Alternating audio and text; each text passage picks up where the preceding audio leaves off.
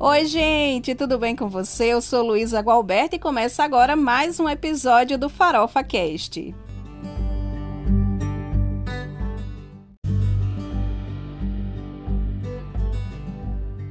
Nesta semana se comemora o Dia das Mães e eu pensei em falar sobre uma receita que tem muito a cara de mãe, que é o tal do bolo fofinho. E aí não tem coisa melhor do que chegar na casa de mãe e ter aquele bolinho quente pra gente comer de lanche da tarde, não é verdade? E para mim, em especial, essa comida tem um significado maior. Minha mãe é boleira de mão cheia e eu lembro quando eu era criança, eu ficava ajudando ela na hora que ia fazer o bolo, dizendo os ingredientes que ela ia colocar na receita. E essas coisas marcam muito a gente, não é? E falando no bolo fofinho, eu fiquei pensando o que, é que acontece nesse processo para que ele fique assim. E porque tem bolos que ficam solados, que aí só a misericórdia, não é?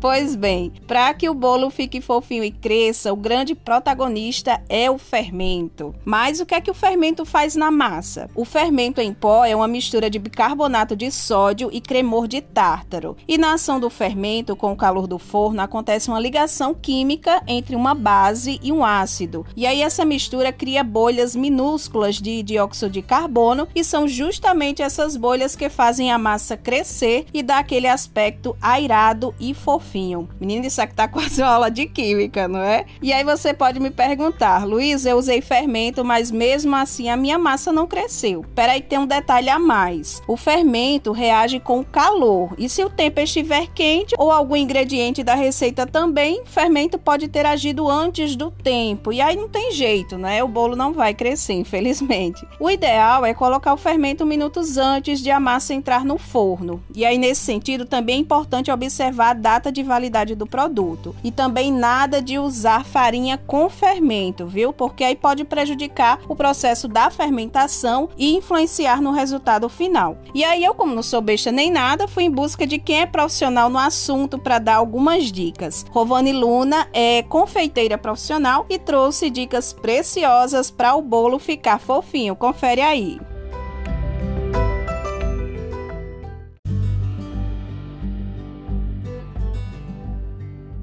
Quero dar algumas dicas para seu bolo ficar muito fofinho. Primeira dica: se você for seguir uma receita, é super importante que você leia ela e separe todos os ingredientes antes de iniciá-la. E caso você não for seguir uma receita de alguém, você já tem uma receita, também é super importante separar todos os ingredientes antes de iniciá-la. Por quê? Porque quando você inicia a receita e você fica parando, isso pode atrapalhar o desenvolvimento da sua massa. Segunda dica: bater super bem os primeiros ingredientes. Quais são? Ovos e açúcar. Porque isso vai fazer sua massa ficar levinha e airada. Terceira dica: peneirar os secos. Por que isso é super importante? Porque quando você peneira os secos, que seja farinha, chocolate em pó, além de não ficar nenhum gruminho na massa, que isso vai atrapalhar, isso é importante para a massa não ficar pesada, a massa fica super leve. E outra coisa que é super importante também, aquecer o forno antes de iniciar a receita, pré-aquecer na verdade. Quando você vai começar a bater, que você está separando os ingredientes, você já liga o forno.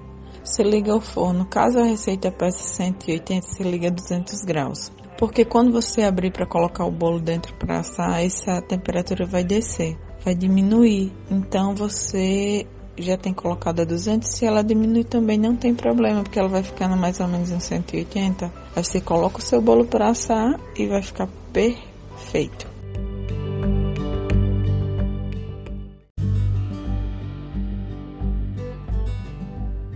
O nosso episódio vai chegando ao fim e eu já quero lhe convidar a seguir o podcast no Instagram, o arroba.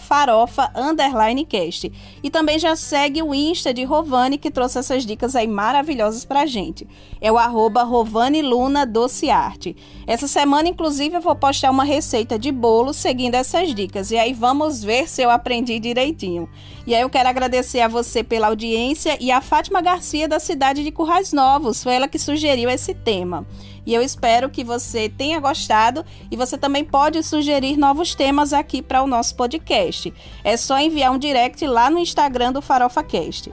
Desejar a todas as mães um feliz dia por essa missão, não é tão especial que todas as mães desempenham e desejar muitas felicidades na vida de vocês e dedicar esse episódio à minha mãe, Maria Ilza. Até a próxima semana, eu espero por você.